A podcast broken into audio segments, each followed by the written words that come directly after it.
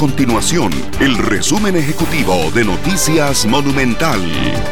Hola, mi nombre es Alejandro Meléndez y estas son las informaciones más importantes del día en Noticias Monumental. El Tribunal Penal de Desamparados condenó a ocho años de cárcel a dos sujetos de apellidos Mercado y Obregón por asaltar a un conductor que transitaba en una presa en el sector de San Rafael Abajo de Desamparados. Los hechos ocurrieron en enero de 2022.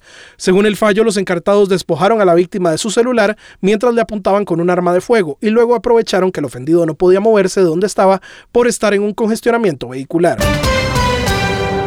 La ARECEP hizo un llamado al Consejo de Transporte Público para que incorporen normas de calidad en los servicios que ofrecen las empresas autobuseras. Esto luego de un incidente en el fin de semana anterior entre un chofer de bus y un pasajero que terminó con el fallecimiento de este último en el sector de Guadalupe. Estas y otras informaciones usted las puede encontrar en nuestro sitio web www.monumental.co.cr. Nuestro compromiso es mantener a Costa Rica informada. Esto fue el resumen ejecutivo de Noticias Monumental.